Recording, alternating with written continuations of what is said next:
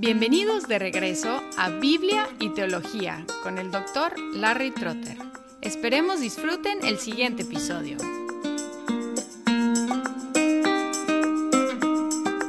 En el último episodio determinamos que la resurrección de Cristo significó justificación, adopción, santificación y glorificación para Él. Cuando lleguemos a la neumatología, es decir, la aplicación de la redención por el Espíritu Santo, exploraremos qué significan estos conceptos para los creyentes, o sea, qué significan justificación, adopción, santificación y glorificación para los creyentes. En este episodio vamos a enfocarnos en el hecho de que la resurrección de Cristo significa resurrección para los creyentes. Esta resurrección de los creyentes es en virtud de estar unidos a Cristo por fe. La idea básica es, si Cristo murió al pecado, los unidos con Él también morimos al pecado. Si Cristo fue resucitado a una vida nueva, los unidos a Cristo también fuimos resucitados a una vida nueva. Pero el asunto se complica un poco porque encontramos en las cartas de Pablo tres tiempos de la resurrección de los creyentes, pasado, presente y futuro.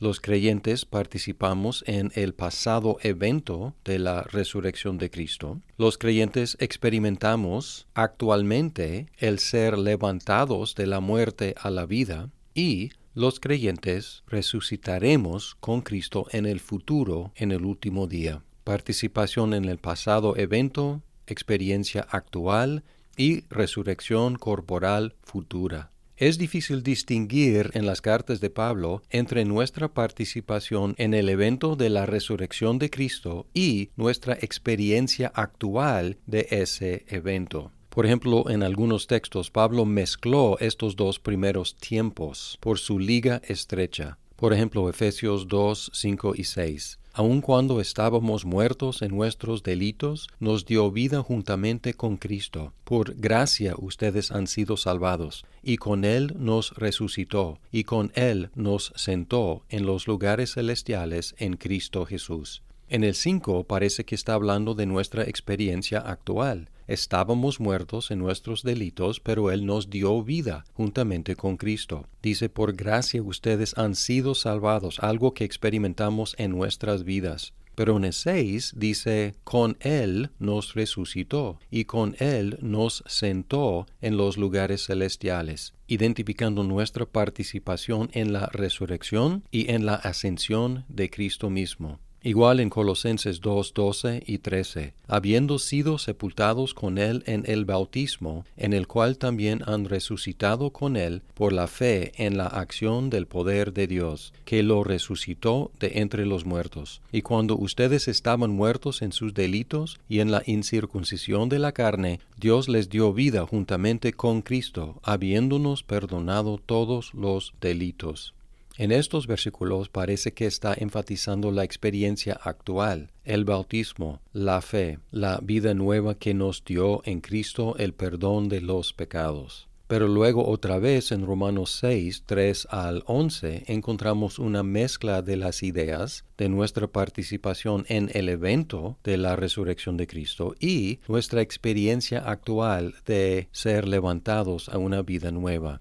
¿O no saben ustedes que todos los que hemos sido bautizados en Cristo Jesús hemos sido bautizados en su muerte? Por tanto, hemos sido sepultados con Él por medio del bautismo para muerte, a fin de que, como Cristo resucitó de entre los muertos por la gloria del Padre, así también nosotros andemos en novedad de vida. Porque si hemos sido unidos a Cristo en la semejanza de su muerte, ciertamente lo seremos también en la semejanza de su resurrección. Sabemos esto, que nuestro viejo hombre fue crucificado con Cristo, para que nuestro cuerpo de pecado fuera destruido, a fin de que ya no seamos esclavos del pecado porque el que ha muerto ha sido libertado del pecado. Y si hemos muerto con Cristo, creemos que también viviremos con Él sabiendo que Cristo, habiendo resucitado de entre los muertos, no volverá a morir. La muerte ya no tiene dominio sobre él, porque en cuanto a que él murió, murió al pecado de una vez para siempre, pero en cuanto él vive, vive para Dios. Así también ustedes considérense muertos para el pecado, pero vivos para Dios en Cristo Jesús mucho énfasis en nuestra experiencia actual, pero esta experiencia de haber muerto al pecado y de haber sido resucitados a una vida nueva se basa en nuestra unión con Cristo en su muerte. Si hemos muerto con Cristo, creemos que también viviremos con Él.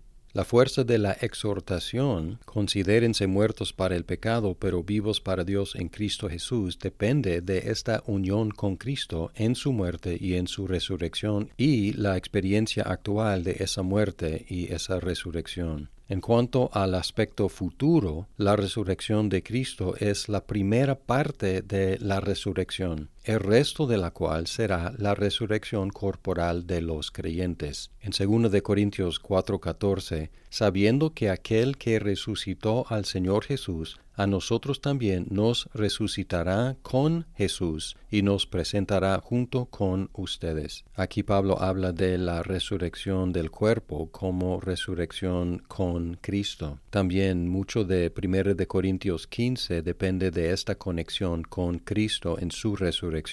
Y aquí lo llama las primicias, la primera parte, la primera cosecha en el versículo 20, pero ahora Cristo ha resucitado de entre los muertos, primicias de los que durmieron, porque ya que la muerte entró por un hombre, también por un hombre vino la resurrección de los muertos, porque así como en Adán todos mueren, también en Cristo todos serán vivificados. Las primicias son la garantía de lo que sigue, el resto de la cosecha. Pablo insistió en que no es posible negar la resurrección de los creyentes y afirmar la resurrección de Cristo. En el 16, porque si los muertos no resucitan, entonces ni siquiera Cristo ha resucitado. Hay una conexión estrecha e irrompible entre la resurrección de Cristo y la futura resurrección de nosotros.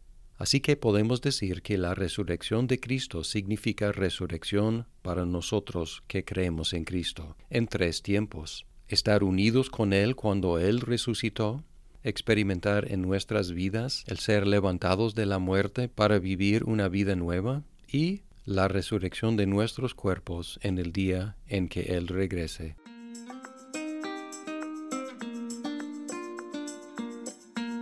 Muchas gracias por escuchar este episodio. Si estás disfrutando Biblia y teología, por favor compártelo con tus amigos. Hasta pronto.